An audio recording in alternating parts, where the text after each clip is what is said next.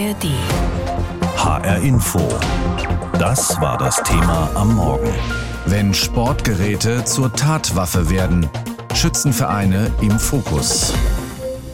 Waffen werden gebaut, um im Extremfall einen anderen Menschen zu verletzen oder auch umbringen zu können.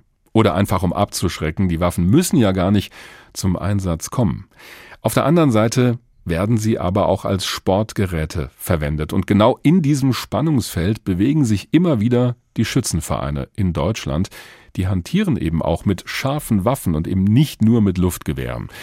Diese Waffen haben immer wieder auch bei Amokläufen eine Rolle gespielt. Und deswegen hat Bundesinnenministerin Nancy Faeser schon im Januar einen Entwurf vorgelegt, um das Waffenrecht in Deutschland zu reformieren. Manche sagen auch zu verschärfen. Da gibt's in der Politik durchaus unterschiedliche Ansätze.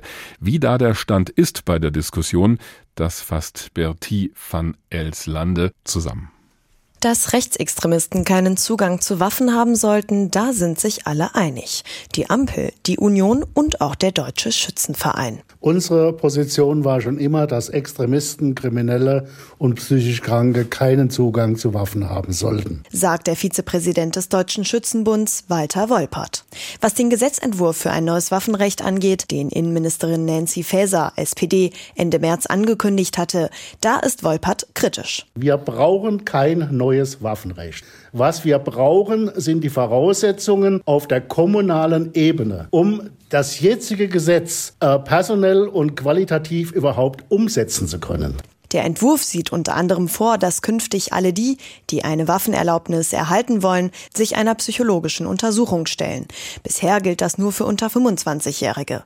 Der Amokläufer von Hamburg Anfang März war über 25 und musste somit keinen Nachweis bei den Waffenbehörden vorlegen. Das möchte Innenministerin Faeser künftig ändern. Wir brauchen mit den Gesundheitsbehörden tatsächlich dann eine Überprüfung und äh, wir wollen vor allen Dingen auch eine bessere Vernetzung zwischen den Behörden. Regelmäßige Kontrollen kann sich auch die Union vorstellen. Allerdings will sie erstmal das bestehende Waffenrecht auf seine Wirksamkeit untersuchen. Dass man guckt, wo kann man im Vollzug besser werden, effektiver werden. Wir müssen wissen, wo gibt es da Lücken politische Schnellschüsse, wie Frau Faeser die jetzt präsentiert hat, helfen eben konkret nicht weiter. Das sagt übrigens nicht nur ich, das sagen auch Polizeiexperten, das sagen auch Leute, die Waffenbehörden schulen, das sagen mir auch Waffenbehörden übrigens selber. Und darauf sollte Frau Faeser hören und nicht auf irgendwelche politischen Schlagworte reinfallen. Sagt Marc Henrichmann, CDU. Auch die FDP sieht eine Reform des Waffenrechts kritisch. Im Gegensatz zu Marcel Emmerich von den Grünen, für ihn müsste das Waffenrecht deutlich verschärft werden. Auch wenn man sich anschaut, was die Entwicklung bei wirklichen Schusswaffen, äh, wie die Entwicklung da ist, würde ich auch sagen, dass äh, der Trend auch da beunruhigend ist und wir schon klar machen müssen, dass in Deutschland der Besitz von Waffen keine Normalität ist und vor allem auch kein Grundrecht, sondern es ein Privileg. Grüne und SPD können sich weitere Verschärfungen des Waffenrechts also vorstellen. Mit der FDP können sie aber wohl nur die Beschlüsse aus dem Koalitionsvertrag umsetzen. Marcel Emmerich hofft, dass sich die Liberalen zumindest an die Absprachen halten. Naja, also wir haben im Koalitionsvertrag festgelegt, dass wir bei der Entwaffnung von Extremisten konsequent vorgehen wollen. Und außerdem haben wir sehr klar gemacht, dass wir bei der Verbreitung von Schreckschusswaffen eine Eindämmung wollen. Momentan scheint alles aber auf Eis zu liegen. Die geplanten Ziele im Koalitionsvertrag sowie Felsers verschärftes Waffenrecht. Übrigens, Felsers Pläne ähneln stark dem Entwurf des ehemaligen Innenministers Horst Seehofer von der CSU. Sein Gesetz war nach dem Anschlag in Hanau durchs Bundeskabinett gegangen. Die Unionsfraktion, die im Bundestag zuerst Zustimmung signalisiert hatte, stoppte aber das Vorhaben. Vielleicht könnte diesmal die FDP Ähnliches tun. Bei uns in Hessen geht das mit Appleboy und Ala Wascht, nebenan in Bayern gerne auch mal mit Blasmusik. So langsam gehen die Feste der Schützenvereine wieder los, vor allem in den kleineren Städten und Gemeinden. Das gehört einfach dazu im Frühling und im Sommer. Jetzt wird das die Leute nicht so interessieren, die zwar gerne feiern, aber mit Schützenvereinen im Allgemeinen nicht so viel am Hut haben und mit Waffen im Speziellen. Die Schützenvereine an sich tauchen ja immer wieder in den Schlagzeilen auf, und zwar im negativen Sinne. Es gab Amokläufe in den vergangenen Jahren und die hatten häufig auch mit Sportschützen zu tun, also mit Leuten, die ganz legal eine Waffe besitzen. Das war so in Erfurt 2002, in Winnenden 2009 oder auch in Hanau 2020. Bei all diesen Amokläufen wurden legale Sportwaffen verwendet. Innenministerin Nancy Faeser möchte deswegen gerne das Waffenrecht hierzulande verschärfen. Ob das denn Sinn hat, darüber habe ich mit Professor Dietmar Heubrock gesprochen. Er ist Rechtspsychologe an der Universität in Bremen und er war auch Sachverständiger zu dem Thema im Innenausschuss des Deutschen Bundestages. Herr Professor Heubrock, mal ganz simpel gedacht, geht denn von Schützenvereinen wirklich immer eine potenzielle Gefahr aus? Es klingt erstmal so. Tatsächlich ist es aber so, dass von psychisch Kranken oder aber Alkohol- oder Drogenabhängigen oder aber extremistischen Menschen eine Gefahr ausgeht. Mhm.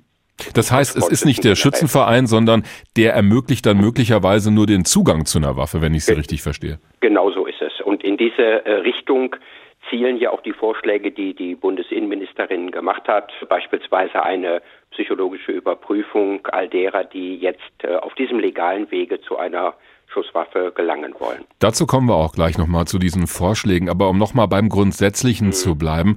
Besonders junge Männer sind dann häufig von Waffen auch fasziniert, von der Technik. Was ist das für eine Faszination? Haben Sie da eine Erklärung? Naja, wir haben das selber mal im Rahmen einer Wissenschaftssendung dargestellt, wo wir also verschiedene Anscheinswaffen aufgebaut haben in der Öffentlichkeit. Anscheinswaffen, was heißt das? Anscheinswaffen sind äh, keine echten Waffen, sondern solche, die echten Waffen täuschend ähnlich nachgebaut sind. Mhm. Und da haben wir natürlich auch gesehen, dass die jungen Männer, die da vorbei flaniert sind, auch sofort zu den Waffen wollten, sich die angucken wollten, in die Hand nehmen wollten, Selfies machen wollten. Also das ist eine Faszination, die gerade junge Männer für einmal Technik insgesamt haben, aber dann natürlich auch für solche Gegenstände wie Schusswaffen. Was steckt denn dahinter? Ja, jenseits der Technik psychologisch gesehen, und ich bin ja nun auch Psychologe, steckt schon auch dahinter, dass Waffen ein Symbol für Macht und ja, Mächtigkeit eben auch sein können. Was man ja durchaus schön finden kann, ohne jemand anderen umzubringen. So ist es, genau. Ja. Und die meisten derer, die wahrscheinlich die Waffen dort bei diesem Experiment in die Hand genommen haben, werden auch keine anderen Menschen damit verletzt oder gar getötet haben. Wir haben noch so einen Bereich, in dem Waffen verbreitet sind, nämlich bei Rechten und Rechtsradikalen. Warum haben die so eine große Affinität dazu? Naja, Rechtsradikale haben grundsätzlich zu, äh, sagen wir mal, machtvollen staatlichen Institutionen eine hohe Affinität, also Militär insgesamt und alles, was Uniform trägt. Und insofern ergibt sich daraus natürlich auch eine bestimmte Affinität zu Waffen. Und gerade wenn man an die Reichsbürger denkt, die ja konkrete Putsch- und Umsturzpläne haben und verfolgen, da ist natürlich das Interesse an Waffen auch schon politisch motiviert. Dann reden wir über die Zahlen. Rund eine Million Menschen in Deutschland besitzen aktuell eine Waffe. Die meisten von denen sind nun mal Sportschützen, Jäger oder Förster. Insgesamt sind aber mehr als fünf Millionen Schusswaffen im Umlauf und Fachleute schätzen, zu den legalen Waffen kämen nochmal 20 Millionen illegale hinzu. Wie schätzen Sie da das Gefährdungspotenzial ein? Für mich klingt es nach einer riesigen Zahl die machen mir auch die größere Sorge. Ich ja. bin ja nun Rechtspsychologe und da begegnen mir eben Tötungsdelikte, die üblicherweise mit nicht legal besessenen Schusswaffen ausgeübt wurden. Das macht den weit größeren Anteil aus. Seit dem Amoklauf von Erfurt im Jahr 2002 müssen sich ja Sportschützen einer psychologischen Begutachtung unterziehen. Innenministerin Nancy Faeser will das jetzt noch ausweiten. Was halten Sie denn davon? Also können wir bei so einer Begutachtung oder können Fachleute besser gesagt bei so einer Begutachtung potenziell gefährliche Menschen erkennen? Eben an den Verfahren, die äh, eingesetzt werden. Und da hatten wir genau 2002, 2003 das große Problem. 2002 nach der Amoktat von Erfurt durch Robert Steinhäuser ist das ja neu ins Gesetz gekommen. Mhm. Und es hat äh, lange, lange gedauert, bis die entsprechende Verwaltungsvorschrift dazu gemacht wurde. Das heißt, die Behörden wussten gar nicht, wie sie damit umgehen sollten. Und dann hat es nochmal Jahre gedauert, bis die entsprechenden Testverfahren überhaupt entwickelt und evaluiert worden sind.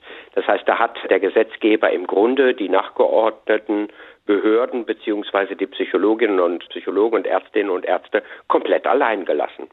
Jetzt sind Schützenvereine immer nach so einem Amoklauf, wenn der auch noch von einem Sportschützen verübt wird oder von jemandem, der Kontakt zu einem hat, besser gesagt, dann sind die immer unter Druck und müssen sich rechtfertigen. Trifft es da vielleicht die Falschen?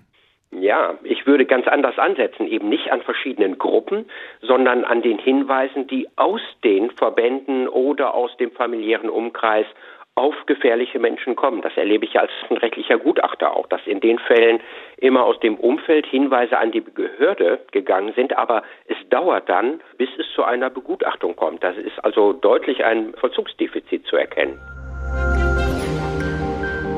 HR Info das Thema.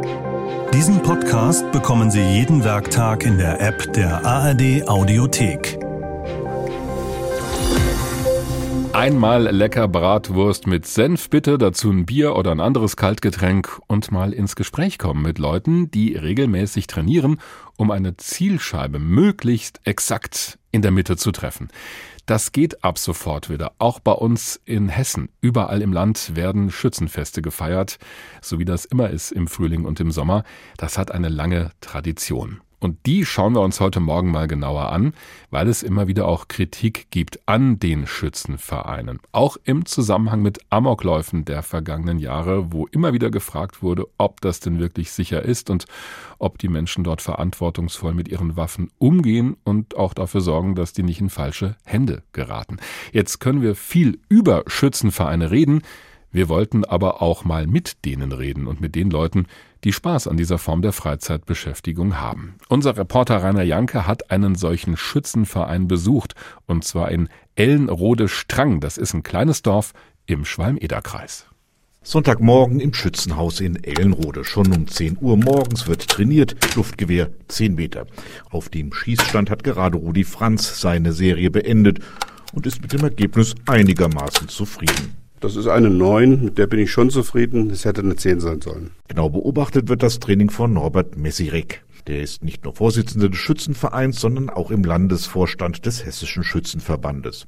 Für Messirek ist ganz wichtig, der Schützenverein mit seinen fast 60 Mitgliedern ist im Ort und in der Gemeinde einer der aktiven Vereine. Der Verein ist in der Gemeinde mit eingebunden, fördert auch die deutsch-polnische Partnerschaft der Gemeinde Jersberg und äh, unsere Schützen fühlen sich eigentlich bei uns wohl. Nun haben die Präzisionsgewehre der Sportschützen heute so gar nichts mehr mit den Gewehren zu tun, wie wir sie etwa aus Filmen kennen.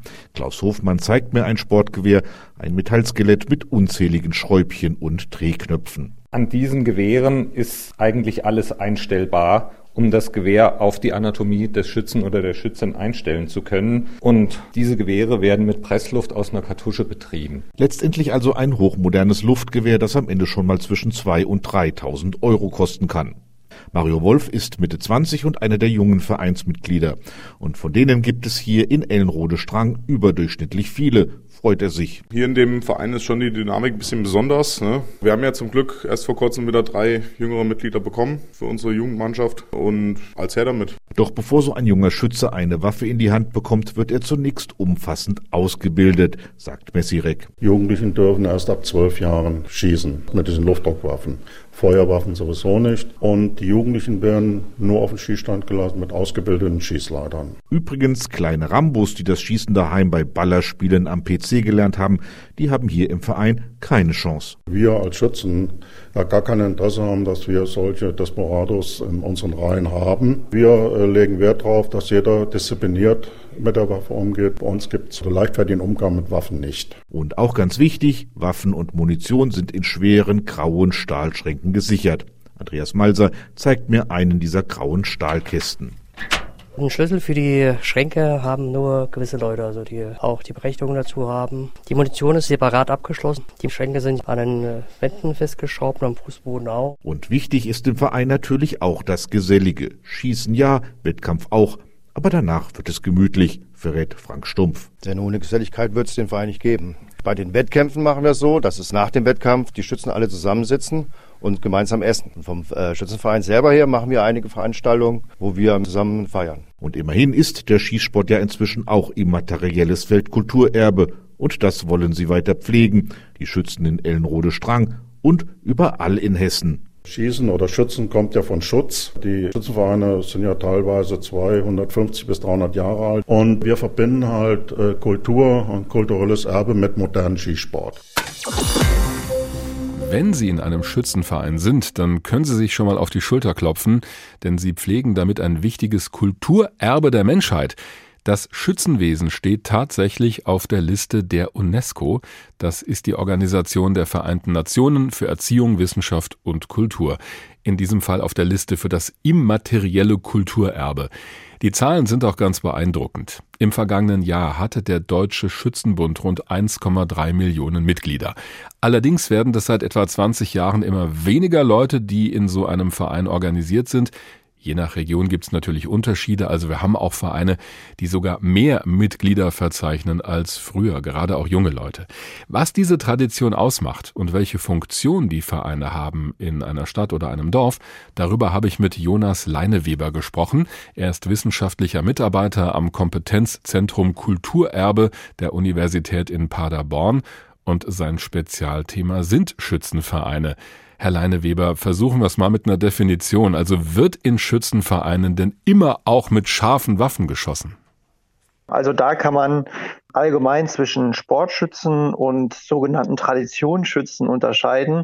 Es gibt Vereine, ja, wo eher das Sportschießen beispielsweise mit Luftgewehr oder Luftpistole im Fokus steht und wiederum viele andere Vereine, in denen das Schießen eine sehr stark untergeordnete Rolle spielt und das Schützenfest feiern und das gesellige Miteinander klar im Vordergrund steht. Also klar, Sie haben gerade Luftpistolen erwähnt, aber es gibt ja auch in diesen Schützenvereinen, wo das sportlich betrieben wird, eben auch die scharfen Waffen, mit denen dann geschossen wird, im sportlichen Sinne. Genau, ja. da gibt es jegliche Kaliber, die da zur Anwendung kommen, ja. Ganz egal, welchen Hintergrund jetzt ein Schützenverein hat, die haben Tradition bei uns in Deutschland, gibt schon sehr, sehr lange, vor allem auch auf dem Land, im ländlichen Raum, da prägen die auch das Dorfleben. Welche Funktion haben dort die Schützenvereine eigentlich? Sie sagen gerade im ländlichen Raum, da sind sie auch bedeutend für die ja, soziale und kulturelle Infrastruktur. Das heißt ja, für den Zusammenhalt es, schlicht und ergreifend? Für den Zusammenhalt oder sei es eben, dass sie durch Veranstaltungen und soziale Aktionen auch ja, ganz pragmatisch das Dorfleben äh, lebendig halten, mhm. um Möglichkeiten des Zusammenkommens schaffen. Was das Dorfleben oder auch das kulturelle Leben, wenn wir es mal so nennen wollen, angeht, das können doch aber auch andere Sportvereine leisten oder auch ein Karnevalsverein. Was ist denn das Besondere an einem Schützenverein? Bei vielen Schützenvereinen steht das gesellige und das soziale Miteinander im, im Vordergrund, also Gemeinschaft und Geselligkeit. Und beim Sportverein beispielsweise, und klassischen Sportverein, sind diese Elemente natürlich auch ähm, wichtig. Allerdings, ja, kann man sagen, formieren sich diese Aspekte dort eher um den Sport herum und sind Begleiteffekte. Und was natürlich hinzukommt, zudem äh, setzen Sportvereine häufig auch ein sportliches Interesse oder ein sportliches Können voraus und das bei vielen Schützenvereinen eben nicht der Fall. Also sportlich in Form von, ja, vielleicht körperlicher Fitness, wobei das ja auch bei Schützen durchaus der Fall sein kann, aber halt nicht so im, im körperlichen Sinne. Ne? Da geht es wahrscheinlich auch um den sportlichen Wettkampf, aber nicht so sehr um darum Muskeln auszudefinieren. Es ist natürlich auch viel Konzentrationsfähigkeit gefordert, aber ja, genau. gerade bei körperlich beeinträchtigten Menschen sind die Sportschützen auch wirklich vielerorts Vorzeigevereine, die dann auch beeinträchtigte Menschen mit in ihre kulturelle und sportliche Praxis mit einschließen. Jetzt verändert sich ja das Leben auf dem Land und in den Dörfern. Also die jungen Leute ziehen weg, da bleiben die Älteren übrig, aber manche kleine Städte und Dörfer schaffen es ja auch, neue Leute anzuziehen, die dahin ziehen aus dem städtischen Umfeld. Ist für die denn dann so eine Mitgliedschaft in einem Schützenverein attraktiv? Ja, das kommt natürlich wie immer oft auf die Menschen auf beiden Seiten an. Grundsätzlich kann man aber sagen, dass viele Vereine Schwierigkeiten haben, zugezogen zu integrieren was oftmals, muss man auch sagen, an einer schlechten oder ausbaufähigen Vereinskommunikation liegt. Das haben Sie sehr ähm, charmant gesagt. Also es liegt gar nicht unbedingt an den Leuten, dass die von vornherein sagen, oh nee, Schützenverein will ich nicht. Also ich glaube schon, dass viele Vereine auch noch Potenziale haben, das Schützenwesen für Zugezogene besser zu erklären. Stichwort militärische Strukturen, Uniform, Marschieren. Man hat das zum Beispiel auch in den Flüchtlingsbewegungen immer wieder gesehen, gerade aus Kriegsgebieten beispielsweise. Ich glaube, da haben viele Vereine noch Potenziale, um das mehr zu transportieren. Was drücken wir damit aus? Und es kommt ja noch was anderes dazu. Schützenvereine sind immer wieder in Verruf geraten, weil aus ihrem Umfeld auch schwere Amokläufe heraus passiert sind. Wir haben Erfurt 2002, Winnenden 2009, Hanau 2020, Hamburg im März dieses Jahres. Bei all diesen Amokläufen sind jedes Mal legale Sportwaffen benutzt worden als Tatwaffen und das hat ja auch das Ansehen der Schützenvereine beschädigt. Die wehren sich trotzdem gegen schärfere Waffengesetze. Wie beurteilen Sie das? Also da muss ich dazu sagen, dass ich mehr immer äh, die Schützenvereine von der kulturellen Seite betrachte und weniger aus der sportlichen. Mhm. Äh, dennoch ist das ja ein Riesenproblem. Also nicht nur, dass da fürchterliche Tragödien mit einhergehen, sondern auch eben, dass die Schützenvereine von dem Ruf, der davon ausgeht, betroffen sind. Und ich denke, da ist es ein Anliegen oder muss es ein Anliegen aller sein, da zu einer guten Lösung zu kommen, der einerseits dazu führen, dass solche Tragödien nicht mehr vorkommen und andererseits eben auch, dass es dann die Praxis der Schützenvereine und auch das Image der Vereine nicht mehr so stark in Bredouille bringt sozusagen. HR Info. Das Thema. Wer es hört, hat mehr zu sagen.